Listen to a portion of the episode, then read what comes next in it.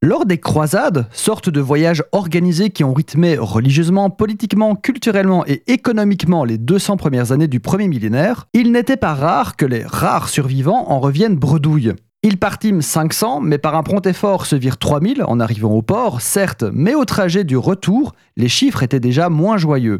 En effet, ayant pris au fil du temps l'habitude de viser Jérusalem et de ne jamais y arriver, les pèlerins qui revenaient prenaient avec eux ce qu'ils pouvaient trouver en guise de consolation. Parmi les babioles en tout genre, certains ramenaient des pruniers, arbres fruitiers alors exotiques, dans l'idée de les cultiver une fois revenus en Europe.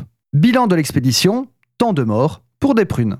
Bien que l'expression trouve son origine au XIIe siècle, il faudra attendre le XVIe pour la trouver attestée pour la première fois. Néanmoins, en parallèle de cette séduisante origine, le mot prune en vieux français désignait déjà une chose sans valeur, et ça n'a peut-être étymologiquement rien à voir avec le fruit.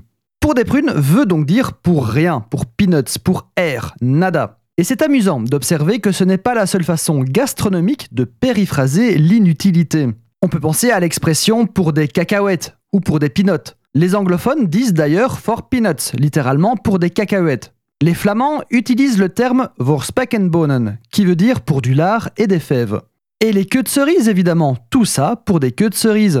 Dans ce cas particulier, pas d'allusion épique. Cela vient simplement du fait qu'une fois le fruit mangé, il vous reste la queue et le pépin, donc plus rien d'intéressant. D'ailleurs, on entend parfois dire pour des pépins de cerises. Mais c'est injuste pour les queues de cerises, car vous pouvez en faire une tisane. Et si vous plantez le noyau, vous avez une chance de faire pousser un nouveau cerisier, et donc d'avoir à terme encore plus de cerises.